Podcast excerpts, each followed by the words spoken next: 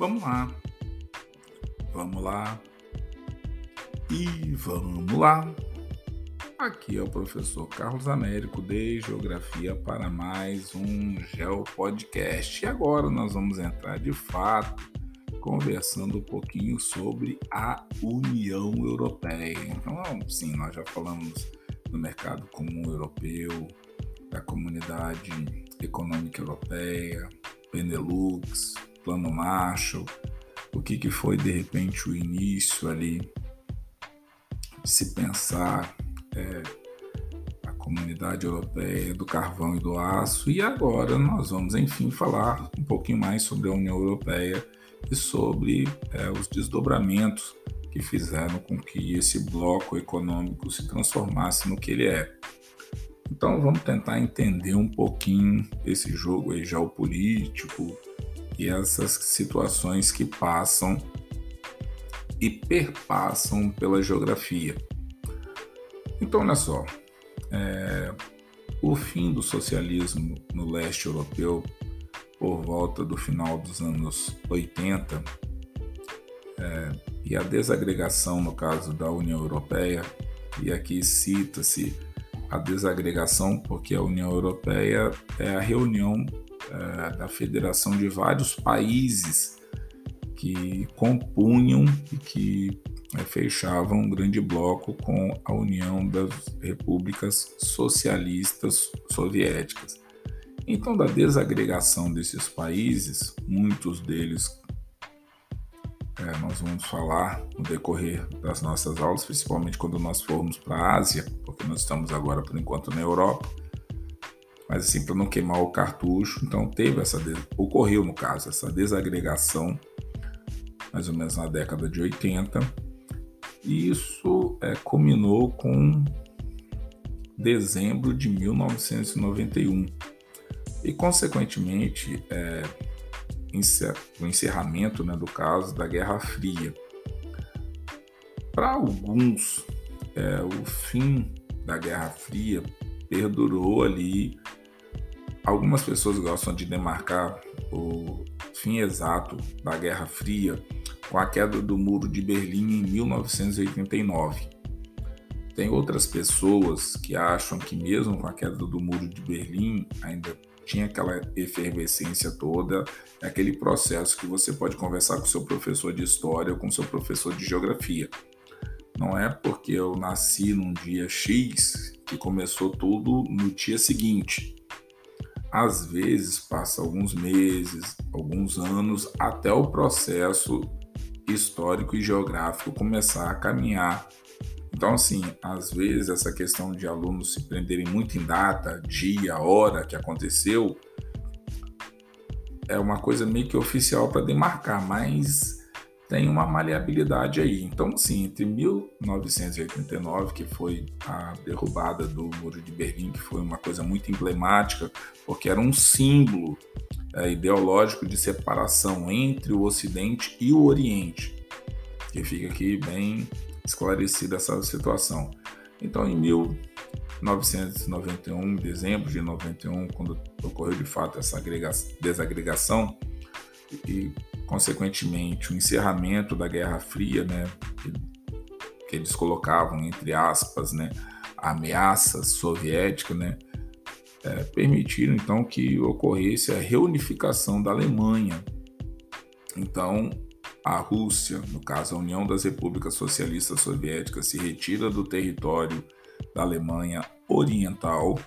França, Reino Unido e Estados Unidos se retiram da Alemanha Ocidental e aí começa todo um processo de unificação das duas Alemanhas.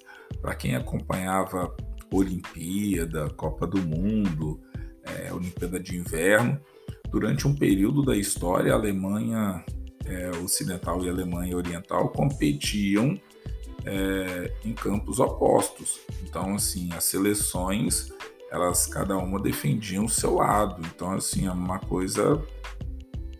Hoje, você olhando, você fala o seguinte, cara, que é isso? Mas na época as pessoas aceitavam esse tipo de situação e vamos que vamos. Foi um período da história, foi um aprendizado que talvez as futuras gerações olhem, pô, vocês paparam goma aqui, vacilaram deixar isso acontecer. Mas, continuando aí. Então, olha só, quando a Alemanha se tornou o país economicamente mais poderoso da Europa, porque aí, claro, entrou o Plano Marshall, o Plano Marshall foi para todo mundo, não foi só para os países aliados, foi para a reconstrução da Europa. Criou-se então um clima de tensão e de preocupação pela possibilidade de ressurgirem antigas rivalidades, principalmente com a França. Lembra que eu falei com vocês? Deixa eu voltar aqui. Alsácia, Lorena, Sarre, Vale do Ruhr. Então, lá na comunidade europeia do carvão e do aço, pois bem, a galera, será que vai rolar alguma quisira por conta daquilo? Aí os caras vão, vão, vão ficar aqui de olho, vão tentar ver o que nós podemos fazer para reverter isso daí. Não vamos colocar fogo aonde que pode pegar incêndio. Então, assim, a alternativa encontrada para solucionar politicamente a questão foi aprofundar ainda mais a integração europeia. Quando falo integração europeia, lembre-se econômica. E aí a economia abre caminho para a política ambiental e uma série de outras sociais e vai embora. Assim, em 1992, assinou-se o Tratado de Maastricht, é, na cidade holandesa de mesmo nome, que substituiu o Tratado de Roma. Lembra que nós falamos do Tratado de Roma lá atrás, que foi assinado em 1957 e tinha como objetivos implementar a união econômica e monetária e uma política externa e de defesa comum. Ixi, caracos, isso aí de defesa comum, será que tem alguma coisa a ver com a OTAN? Olha aí.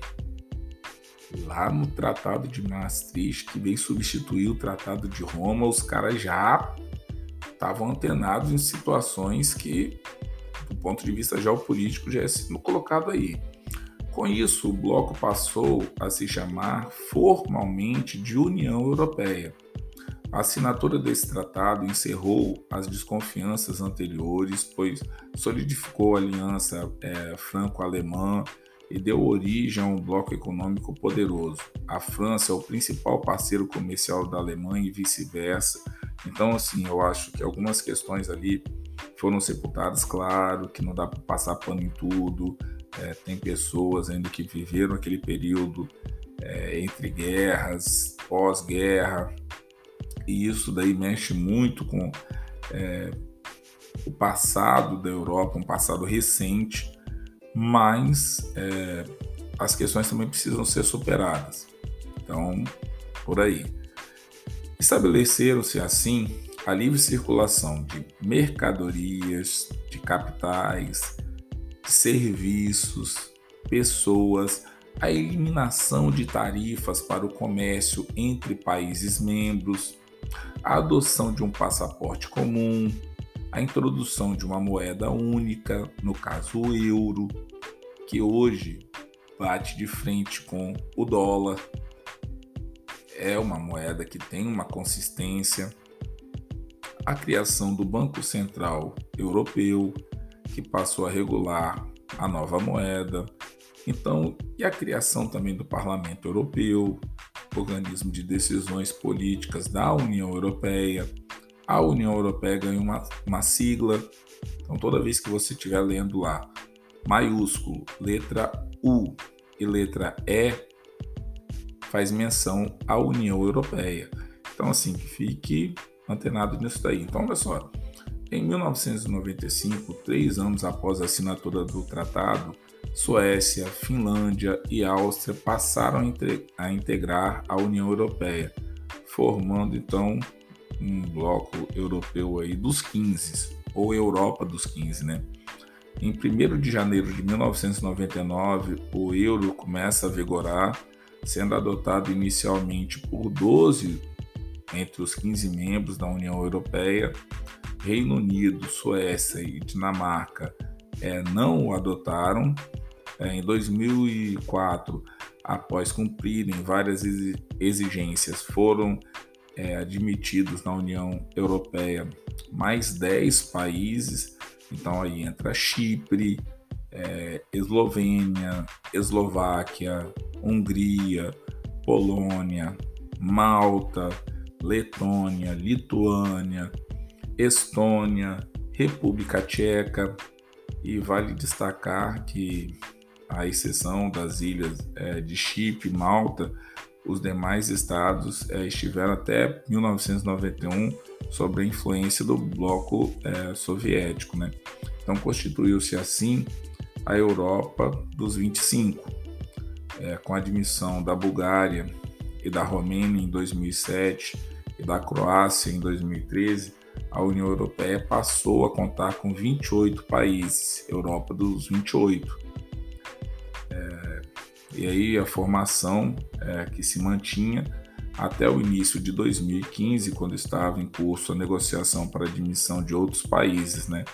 E aí, em 1 de janeiro de 2015, a Lituânia tornou-se é, o, o, o 19 país a adotar o euro como moeda nacional.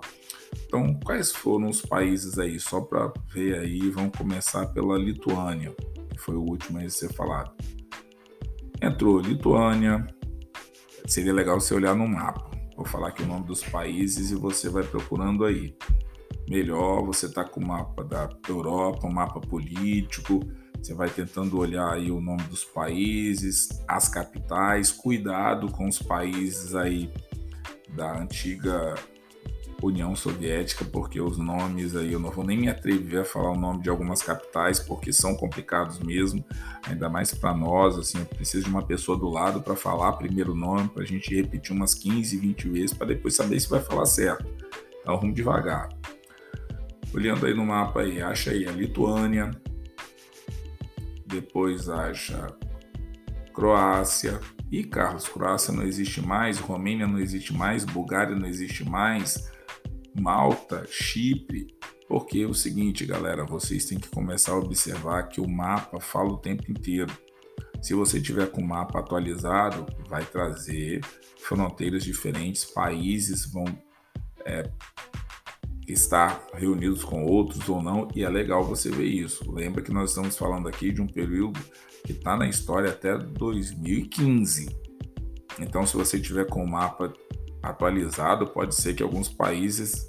Então você presta atenção se o mapa está ali até mais ou menos 2014, 2015 que vai ter essa configuração.